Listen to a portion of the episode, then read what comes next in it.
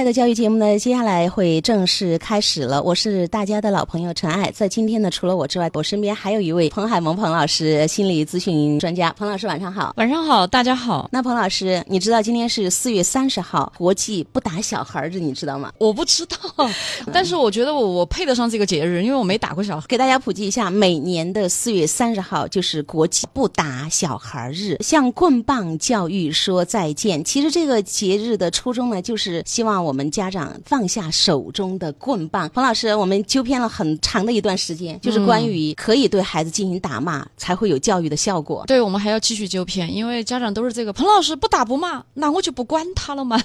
三天不打，上房揭瓦。他们总觉得打骂就是教育，然后不打骂就是不教育。家长朋友有没有想过，你在打孩子的时候，当年你也是那个被打的孩子，到时候你的孩子会打你的孙子。另外还有一个，当你老了的时候，没有力量的时候，你的孩子会打老了的你。彭老师，他们有没有想到过这些？他们到时候说这些孩子不孝顺，但是我经常谈父慈子孝，你不慈要求别人孝，这是个啥意思呢？因为今天的节目其实也跟这个有关系。群里的妈妈遇到了一个特别大的问题，孩子跟爸爸之间起了冲突。那起冲突之后呢，孩子是拿了一把菜刀，打算呢，第一个是跟爸爸同归于尽，就是然后自己也自杀。那妈妈真的是非常的痛苦，把这样的一个事情的来龙去脉呢也告诉了我，我也跟妈妈做了一些交流。那今天晚上呢，妈妈是邀请先生一起来听我们今天节目的直播，有一个方式，还有其他更多的一些朋友可以不仅听节目，还可以看节目，就是添加微信公众号“爱听九一四”为好友，左下角有一个爱直播，点开之后呢，视频直播看到我们的这样一个节目。当然，在我们的节目当中，彭老师有很多家长都已经意识到了，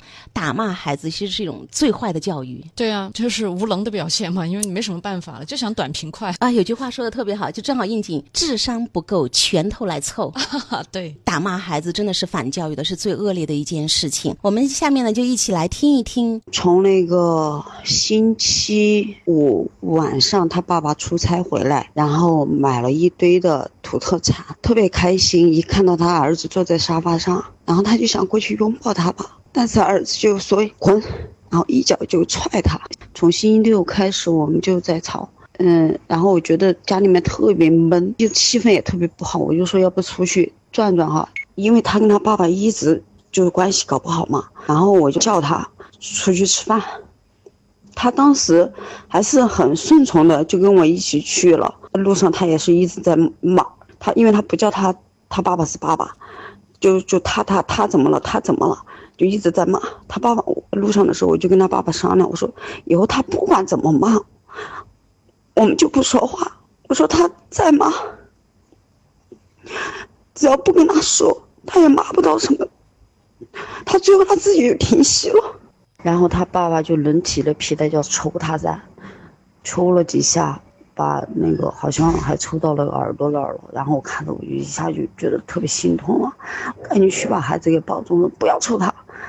我说你都把别把他的耳朵都抽到了，我就说他爸噻。然后他把孩还在那儿抽他，然后我就把孩子给抱着，他就咬我的肩膀，我觉得他可能是很痛，他就一直咬着我的肩膀。他爸爸就是觉得他天天都在骂人，不管是父母，不管是自己的爸爸还是妈妈，还是别人，都是张口就骂，想骂就骂。但是我觉得我们那天好的就是。针对一件事情再说，然后等他爸爸没有打他的时候，因为我当时已经阻止这件事情了，他爸爸没打了，我就说他爸爸，我说你是不是太冲动了？然后他，然后就只见孩子一下就跑到厨房拿着菜刀，然后就把自己的房门反锁就在里面，因为我有那个钥匙嘛。我看到这个情况，我赶紧就去把那钥匙拿着去开房门。把房门开了以后，我就看见他拿着刀想想割腕儿。他说他生活在这个家庭里面，还不如死了算了。然后我说那你死了以后，爱你的爸爸妈妈、婆婆、爷爷怎么办？然后我又说了爸爸了，然后他就跟我毛了，啊，不要说他的名字，他谁是他谁是他的儿子，什么什么的。他说我都想把他杀了的死什么，然后就开始骂脏话。我说：“那你把他杀了以后，你想问你你你的后果吗？”他说：“那我顶多我我也死了呗，我跟他同归于尽，我同归于尽，我都要把他带上。”他爸爸一直就在客厅里面坐着，听我们两个听我一直在劝他嘛，然后他爸爸也不说话。好的，彭老师大概听到了，就是妈妈在描述事情的整个经过。爸爸对儿子还是感觉不错，要跟儿子亲近啊。爸爸买土特产回来，想去拥抱儿子，但是迎接爸爸的是孩子一个“滚”字，然后一脚踹过去。吃饭的过程当中，孩子会有不停的脏话连篇，会攻击爸爸，不称呼他为爸爸，就是用他他他他来代替。那爸爸最后是忍不住是动手了。我其实挺为难的，因为我现在看到的是呈现的这个场景，但是不知道过去一个孩子对父亲有这么大的情绪，我不知道在过去零到三岁、三到六岁、六到现在十二三岁，他经历了一些什么？世界上没有无缘无故的爱或者恨嘛？对吧？都在说这父亲对孩子好，但是我听到了用皮带抽三个字，我的天！要是我被人用皮带抽过，我可不可以骂脏话？我就不能明白这个为什么谈到父亲用皮带抽儿子，然后大家轻描淡写的，然后这个孩子说了俩脏话，滚，然后就不得了就要翻天了。那那爸爸用皮带抽儿子，为什么每个人都没有觉得不得了翻天了呢？这好奇怪，为什么这么双标呢？就父母伤害孩子可以肆无忌惮，然后孩子说个滚字，嗯，冒天下之大不韪，这犯了大忌讳。好像父母打了孩子，孩子就不疼；然后孩子骂了父母一句脏话，父母就疼得钻心。他的身体里面是一个大火药桶，有那么多的火药要变成子弹打出来。那这个孩子这个身体里面的这些愤怒之情，这些恨，这十来年他经历了什么？彭老师，我也给你看了，就是妈妈在收拾孩子的这个房间的时候，发现了两张纸条。这个孩子内在不好，我看了他写的字，他应该是初中生了吧？五年级，十一岁，五年级。对对对，看他那手字，嗯，这个孩子内内在我的感觉是比较乱的。四月二十三号，今天我把妈妈杀了，很好玩，很爽，一刀又一刀的把妈妈杀了，太爽了，妈妈上七天了。耶啊，就是三个感叹号，后面还有很多我看不懂的，什么加三千六、加四万八这样的一些个数字。妈妈说有一次在收拾衣柜的时候，也发现了孩子的一张纸条，这个里边就是什么祖宗十八代呀，呃，希望怎么怎么样啊，要把所有的人怎么都杀了呀，就是用铁烧啊，呃，就是孩子会有这些特别特别狠的。他对所有抚养人，对爸爸妈妈两个人意见都大大的很嘛，所以要看看心理学人际关系黄金法则，用希望别人对待自己的。方式对待别人，现在孩子对待父母的方式是充满了愤怒、恨和攻击，所以我还是真的很怀疑这十来年父母对孩子有多少的攻击这些言行。呃，妈妈是在生孩子的时候因为生病，所以呢，就是在一段时间是由这个婆婆爷爷带大的。那么在身体病情控制了住一段时间之后，就是是老人孩子爸爸妈妈是生活在一起的。当然这个过程当中呢，妈妈有描述说，其实家庭里边人多，那肯定事情是。是非也就比较多，所以会有很多的这个麻烦，会有很多冲突。后来呢，是从最近这几年啊，这一家三口是单独住在一起，然后妈妈开始陪孩子作业学习。就是妈妈在带这个孩子的过程当中，妈妈第一个是情绪不稳定，容易失控，而且也会。下狠手打孩子，对吗？那下面我们再继续来听一听这个事情的发展的一些经过啊，后面的一些情况。彭老师一起来听。因因为他爸爸就是那种比较大男子主义的吧，就算是平时跟我之间的感情发生什么矛盾的时候，也不是说那种主动去讨好或者是承认错误的那种人。我当时孩子那么激动，我就跟他说：“我说那妈妈还爱你呢，你觉得你觉得妈妈看到你？”自残的话，妈妈有多心痛？他说：“那你跟我一起去把他杀了吧。”他说：“你不要报，他说你也可以不用帮我，你只要不报警就行。”我就看着他，我说：“你把刀给妈妈。”他就把他最后就把刀给了我。他在洗澡的时候，我就听见里面他在里面哭大哭，我就过去，我说：“儿子。”我说你好好想想，你今天其实我我这一段话肯定是错的，因为当时我就想劝他嘛。我说儿子，你你觉得你今天你你都没有错吗？你说你一直都在骂我们，每天都是张口就来。我觉得我说这个人嘛，压抑久了嘛也会爆发嘛。你看你爸爸就是的，就是因为你平时老骂他，他所以说他今天才会发火。然后我又提到他爸爸，他又愤怒了。他在那摔门，哦不是，他是好像是用拳头在那打门吧，应该是。他说不要提他的名字，他不是我的爸爸。然后等他出来了以后，哎呀，哎，我觉得我就一直在那儿说他，因为我是骂他就做傻事，而且我一提到他的爸爸，就是我无意中提到他的爸爸，他都会很愤怒。最后他说我们是一伙的，然后我当时可能心也急了一下，我说那一伙就一伙嘛，怎么了嘛？他就不理我了。洗完澡也是把门反锁。我后来是去敲门嘛，他把门开开了以后，我又在那儿说他，我说儿子，我说妈妈真的是特别爱你，什么啊你们都不爱我，只有我的婆婆爷爷爱我。然后我说妈妈，然后他说谁是妈妈？谁是我的妈妈？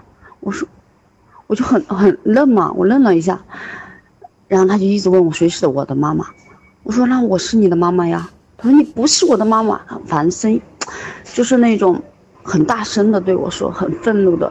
他说你不是我的妈妈，他说他的婆婆，然后说他婆婆的名字，她才是我的妈妈，他的爷爷什么名字，他才是我的爸爸，你们都不是我的。我当时听了他这么说，我真的我心都寒了。他说他，他说我们都不爱他。好的，第二段音频听完了之后，彭老师，你知道吗？今天有一个主题我忘了说，我给我们今天的主题取的是“折翼的天使”，因为在我的心目当中，我觉得每个孩子都是天使。为什么他们会变成这个样子？他们的翅膀为什么断了？为什么跌落下来了？其实，在听到妈妈说孩子在洗澡关门的时候，在里边大哭。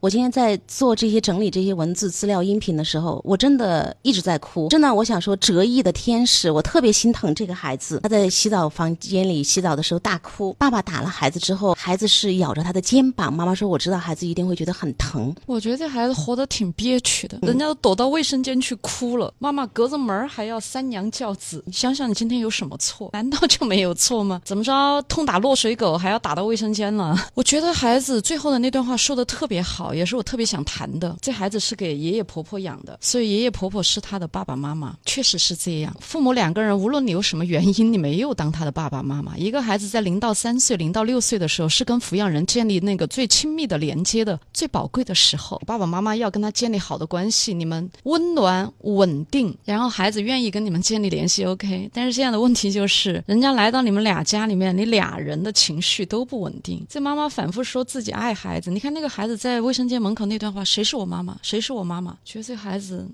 我其实也想谈这个点，因为这个点特别重要。就是在跟孩子没有建立很亲密的情感联系、稳固的情感关系的情况之下，你就要去要去教育别人，而且还要打骂。哎呀，我看着妈妈的打骂也不少，因为我翻了一下前面发给我的一些东西。所以爱出者爱返，既然无爱返回给你们爹妈两个人。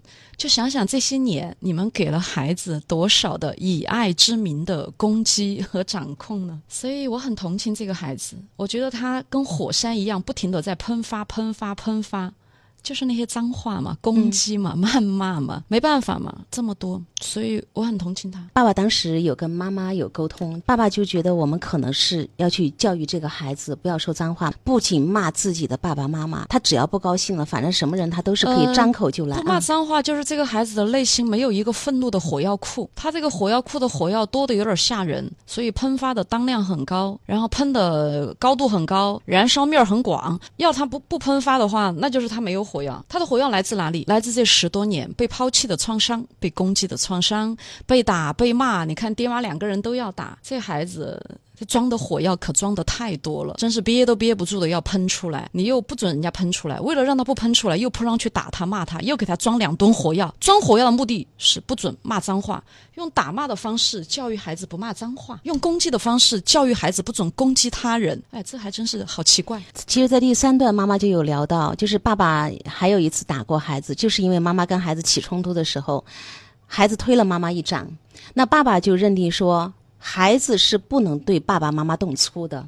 那么动粗了之后，就可能会弑父弑母，会把妈妈打成什么样子都不能想象。那为什么爸爸妈妈是可以攻击孩子的呢？是的，当爸爸去谴责孩子你为什么推妈妈的时候，爸爸也是用皮带抽打的方式教育孩子不能推。对，对我为什么要说呢？因为爸爸就是因为可能你没有接触到我们家庭教育这一块儿，所以爸爸当时知道妈妈要来跟我们就是说这些事情，爸爸有跟妈妈是这样子商量的。他说不要当着孩子的面否定父母，不然的话孩子。不会听我们的话，孩子会挑战我们，所以我们应该分开改进，就是不要让孩子觉得父母的错，在爸爸的他的观念里面，爸爸妈妈在孩子面前是一定不会做错任何事情的，是不能有错的，不然孩子就不会怕你，不会听你的。现在不也没听吗？这句话我觉得彭老师问的非常好，而且爸爸说，我们的主要目标是培养孩子，不是谴责父母。社会上什么人都有，孩子就应该学会忍耐适应，而不是要求别人改变。给他讲道理，他不会听的。这是爸爸的两段原话，我希望爸爸待会儿继续坚持听一听彭老师怎么说。等到跟北大那个学子一样，嗯，弑母。彭老师抓紧时间把我准备的今天的第三段音频我们听完，再讨论好不好？嗯，我说那你想想，妈妈对你的好呢？难道妈妈就没有一点对你好的地方吗？他说没有。我说好吧。哦，中间还有一个细节是我问他为什么恨爸爸，他说是因为上次爸爸打他的时候，然后他婆婆去拦了一下，然后他爸爸把婆婆打了。这句话纯粹是子虚乌有的，而且我当时还问了我妈，我妈都说了，是因为他去拦的时候，儿子的爸爸是把我妈给推了一下，就把他推开了，并没有打呀。但是在孩子的眼中，他就觉得他爸爸打了他的婆婆，婆婆又是他最亲的人，所以他就恨他的爸爸。上一次他爸爸打他也是因为骂人，还有就是就是孩子推我。就是我跟他发生矛盾了以后，他推我，然后我就说你怎么又推我？其实我觉得不是特别重的，但是在父亲的眼里面，他就觉得如果他现在小的时候发生点矛盾，他就推，骂，那他长大了会怎么办呀？他长大了还不得把把我给打成什么样子？然后父亲就是这样觉得的，觉得小孩从小就要养成一个好的行为习惯，就算是他的成绩再不好，只要他的品德好。当时他爸爸是在厨房，然后听见我说他推我嘛，然后他就就过来就把孩子给打了，就说他不能够再推妈妈了。他婆婆都跟孩子解释了，说爸爸没有打他，可是孩子就是不相信，他只相信他眼睛看到的，所以他就一直就不就从那件事以后吧。就不理他爸爸了，有些时候就恶语相向那种。然后我和他爸爸以前也是老爱生气，所以现在他的作业都是他自己完成，我我们我们就不管了嘛。所以说，好像他爸爸回来了也没有什么事情干感觉。然后儿子就觉得他特别懒，什么都不干。从五年级开始吧，他他觉得他爸爸懒，然后他发生争执的时候吧，他就会。跟我说，他说：“妈妈，你跟爸爸离婚算了，他拿来干什么用啊？什什么也不干。”我就跟他说：“我说你爸爸还要挣钱的嘛？我说家里面就爸爸自己一个人在挣钱，也很辛苦呀。上班的时候辛苦，他回家了嘛，他就想放松一下嘛。他说他一天懒得很，怎么什么的，很嫌弃他爸爸，就那样。”基本上就是这个情况。终于听完了我们今天剪的这样的三段音频，妈妈的一个讲述。彭老师，刚才我说了，爸爸他有自己的一些个育儿的观点，结合到这段音频，然后再想想爸爸刚才的那两段话，聊一聊你的感受吧。希望你把这番话能够说给爸爸听一下。嗯，爸爸刚才说了一段话，就是说，就是我们来讨论怎么教育孩子，不要说父母是有缺点，因为你让孩子听到我父母是有缺缺点的，这孩子还不得上天呐？但是真的很遗憾，青少。年问题一定要有系统观，就是我们买跑山鸡、买土鸡蛋，我们要到乡下去买，因为觉得那儿环境好，主要是看他在哪个环境里面。所以很抱歉，我们确实要谈到孩子的问题来自抚养环境，来自抚养人。您孩子身上逆气这么重，呃，逆气重，身体是一个火药库，它确实来自于从小到大这个家里的抚养人的情绪、脾气这些冲突。昨天我看了一篇文章，题目特别好，所以想送给你，题目叫自信。信就是允许自己被否定。如果不允许自己被否定，永远觉得自己都是正确的。妈妈也提到，爸爸有大男子主义。这一款爸爸 我还见了真不少。他们的特点就是觉得自己都是对的，错误都是别人的，然后特别爱讲道理。然后跟孩子在一起呢，他永远高高在上，他是比较欠缺蹲下来和换位的一个思考和体谅。整个家里都很欠缺，无论发生什么事都要去教育孩子，哪怕我们对你不好，打了你，但你要想想我没有对你好的时候，反正干了啥你们都得让。孩子来体恤你们一屋子大人，让小孩来体谅你们两个几十岁的情绪不稳定的大人。但是大人呢，不太去体谅孩子，孩子痛哭失声，孩子这样那样。但是这个我不管，父母希望有一些自省。自查，就是我们是有一些缺憾和遗憾的，敢于大方的承认，可能才是第一步。那刚才我们就是聊到了爸爸的育儿的一些观点，彭老师呢就说，自信的人，自信就是允许自己被否定。而且我跟妈妈说，我说我们家先生跟孩子起冲突，他过后不管是他自信还是我给他分析，他意识到自己错了的话，他一定是屁颠屁颠去给孩子道歉。我说这并没有影响孩子就是对他的尊敬，也没有影响到他的威信。反而让孩子跟他更近、更亲近、更爱这个爸爸。权威不是靠拳头建立起来的，不是让一个孩子怕你，而是让孩子发自内心的信任你、信赖你、崇拜你。然后说一下爸爸跟婆婆的那个事情，就是说推了一下，因为婆婆是孩子的。母亲对妈妈，然后后来来到你亲爹亲妈手下，你们就像俩后爹后妈一样。后爹后妈跟孩子建立关系，那可得好好的去想想。你想想，你平时去跟人要谈生意了，要谈事儿了，你怎么跟人建立关系？和颜悦色，投其所好，轻言细语。如果说你跟孩子建立了亲密的这个亲子关系，然后你要去教育教育他，有时候话说重了一两句，孩子都还是能够承受得了，受得了的。嗯，但是如果孩子回到父母身边以后，父母两个人的情绪大起大落，好的时候买土特产回来，毛的时候拿皮带抽。嗯，这孩子跟你的这个亲子关系就是很脆弱的，就是薄冰，多踩一脚就要碎，碎了就要掉到冰湖里面。所以你们这个关系纽带它并不牢固。在这种情况之下，你在打孩子的时候，婆婆过来护着孩子，然后这时候你推了婆婆一把或者碰了婆婆一下，这在孩子心里，你想想得有多重的分量。所以说你后面的解释全不管用。我们很多家庭的爸爸都有这个问题，就是爸爸推了一下婆婆，然后爸爸说那个只是推啊，不叫打，我没干嘛。但是孩子把他看得很重。我们来想想，刚才还有一个案例，孩子推了妈妈，孩子推了妈妈，爸爸说的是这个就是大不敬。那你今后是不是要把妈妈打残？是不是要把妈妈打死？你看怎么双标呢？这个家里面总是有两套规则标准，就是大人是一套，孩子是一套。你怎么让孩子幸福？心服口服？还有就是说你要让孩子成为什么样的人，请。你自己先成为那样的人，你能够尊重他人，和颜悦色，理解他人的感受，在别人犯了错误的时候有包容，陪着他去慢慢的改变，和孩子站在一起打败问题，而不和问题站在一起用皮带抽死孩子。要去多思考的，因为这个问题有点复杂，这个家里的关系，因为感觉夫妻关系好像还是有一些问题，所以全家人的情感这个能力都显呃有点叫低或者叫冷，全家人都要去提升一下换位思考的那个部分，在这种亲。亲子关系之下，孩子是活得比较憋屈的。没有人愿意当奴隶，就是永远都要听话、顺从，一天到晚都要被这样批评那样批评。在互动当中稍有差池，一家人都在批评他。因为我看了一下妈妈发的一些内容，有点问题。妈妈先教育他，爸爸用皮带抽，然后婆婆还要在电话里再把孩子又教育一顿。我真心觉得这孩子好憋屈啊！彭老师，我们来看一看妈妈就是给我们发来的曾经她跟孩子互动的一些模式，来更深刻的呈现出你说妈妈和爸爸不管他。他们任何人在跟孩子相处的过程当中，他们情绪如此的不稳定，然后跟孩子互动的过程当中没有爱，没有温暖。那我们来看一看。每天八点钟必须要到学校，闹铃都响了两次，孩子不起来，还把门反锁，我必须敲门进去，他同意我才能拿钥匙开门。开门之后还是不起来，七点半了，我忍不住了，我对他狠狠地说：“不用去上学了。”他说：“他就要去，关我屁事啊！让我去死！”我一听火也大了，说：“你这么晚才起来，都已经迟到了，还上什么学呀？”啊，这个时候呢。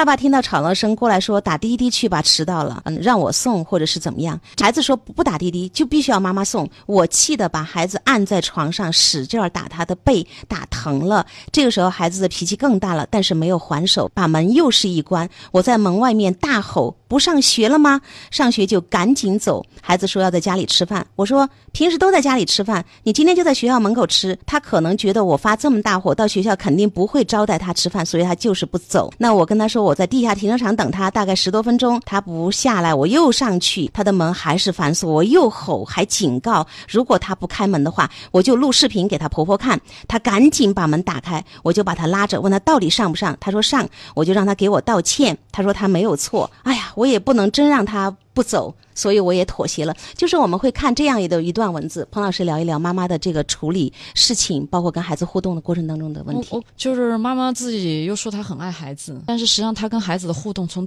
从那个敲门进去第一句话哈，反正不是吼就是威胁，不是威胁就是吼，反正威胁就是要么不上学了，要么就杀手锏就是我要给你婆婆看，你最爱的人看到你这么不乖，你最爱的人要心疼，情感勒索，这叫软威胁。然后还有直接的威胁，反正我听了半天就。全都是威胁，然后这个火又大，他完全读不懂孩子。这个孩子的门是要反锁的，这么小的孩子门就要反锁了。你知道这个孩子为了保卫自己付出了多么艰辛的努力，因为他总被入侵，被蛮横的入侵，他要反锁门。被吼了以后，他说我要妈妈送，我不要滴滴。实际上他是希望妈妈你不要抛弃我，我想跟你建立情感连接。嗯，你不要丢下我。嗯，你一发火你就要抛弃我了，因为他本来童年就是被抛弃的童年，所以只要妈妈一发火，他就觉得自己要被抛弃。他就要来拽着妈妈，拉着妈妈的衣服，妈妈我要妈妈送我，不要坐滴滴。然后妈妈这个时候是火大，按在床上痛打了一顿，按在床上痛打了一顿。十一岁的孩子没有还手哦，哪个更爱谁？哪个更能够体贴体谅人？我觉得这孩子过得好不容易啊，骂点脏话算什么？要我也要骂。所以妈妈当时说，怎么才能让孩子不骂脏话？他们就觉得这是一个特别。每天早上一起来，五吨炸药装在孩子身体里面，然后孩子你不准骂脏话，哎呀，好奇怪。可能这是也是孩子一个就是唯一的一个出口跟发泄口，确实这个家庭整个系统都出了问题。我今天说的是你们的孩子是天使，但他是一个折翼了、翅膀断了的天使，我都这么心疼。彭老师说，你们现在可能在孩子心目当中就是一个后爸后妈，改善亲子关系迫在眉睫。其实家庭教育真的就是家长的问题。我妈妈有记日记的习惯，每次跟孩子冲突，其中有一段我当时真的差点也看哭了。跟孩子起冲突之后，妈妈必须要让孩子认错，必须要跪着认错。孩子当时。气急没有办法屈服于大人，但是孩子是气急攻心之下是呕吐了。事后我觉得我做的太过了，我特别后悔。但是这样的事情经常在孩子身上发生。我只能确定，就是孩子来到你们家族，他表达了整个家族的一些问题，所以妈妈自己童年是有创伤的，所以说创伤就这么代代相传。这个孩子呢，算集大成者。爸爸其实有时候在表达的说话的过程当中会冒一些脏字出来，妈妈有跟爸爸沟通说，其实。孩子就是一面镜子，那有可能孩子这个样子就就是跟着我们身边人学的。爸爸说，男人都这样嘛，偶尔说点脏话都是正常的。那你们家儿子不也就往这条路上走了？这不挺好的吗？青出于蓝胜于蓝，他将来也长成男人，满嘴脏话，特别有力量。以后他要打老婆、打孩子、打父母，这不就是家祖传嘛？给了他一个这样的榜样。你要知道，父母绝对是有模范作用。其实妈妈一直在成长，你知道吗？她有跟我聊，她说听我们的节目，她觉得后悔听晚了。他早期。在教育孩子的过程当中，他接触到了一个同学的妈妈，大家都觉得这个妈妈把他的孩子教育的非常的不错。这个妈妈就有一个观点：孩子一定要有一个人让他害怕，孩子才会听话，才好管教。我就经常在跟孩子相处的过程当中，我就一定要做到让孩子怕我。他说：“我现在知道我错了，听了节目之后我在改变。”突然有一次，孩子会主动提出他要去买作业本，他去买习题集。真的，我在看到我改变一点点孩子的那个变化，所以妈妈。是愿意成长的。这很棒，我不知道让孩子害怕这是一个啥鬼迷鬼眼的观点，太害人了。对对，为什么要让孩子害怕？孩子心有恐惧，然后他就会过得很好嘛。心有恐惧的孩子，焦虑不安、焦躁不安，无法安安心心的相信这个世间值得信赖、值得托付，安心做小孩。你们要收获一个怕你们的孩子，还是要收获一个爱你们的孩子？因为害怕，我就避而远之。对这些家长想孩子害怕，主要是为了自己省事儿。我眼睛。一冷他就来了，主要是为了自己省事儿，便于管理。这可能是养奴隶还可以，就他怕我。但是这是孩子，你的孩子这一生心里住着一个愤怒怪兽，一个恐惧怪兽。孩子要走这一生，带着这两个怪兽走。呃，说难听点，父母你们两个人自己内心的那个愤怒怪兽可也不小啊。所以走到现在就已经走得磕磕绊绊了。无论是婚姻关系、家庭关系，还是亲子关系，问题都是挺多的。夫妻关系，我希望爸爸一定要听完这句，是排在亲。亲子关系之上的。你们两口子相亲相爱，你们两个之间才会有那种温暖爱的流动，才会把这些东西带给孩子，孩子才会有一个好的环境的生长。这已经是到最后了。人这一生有两次机会看自己：第一次婚姻波折，第二次孩子出状况。您家孩子的状况还是比较大，所以可以说叫刻不容缓，就是两个人自省、自查、成长自己。今天节目就是这样，希望能够帮到爸爸还有妈妈。当然，我们更心疼的是那个孩子，折翼的天使，希望它的翅膀能够重新好起来，翱翔在天空。你们也收获到最大的幸福。谢谢彭老师，再见。再见。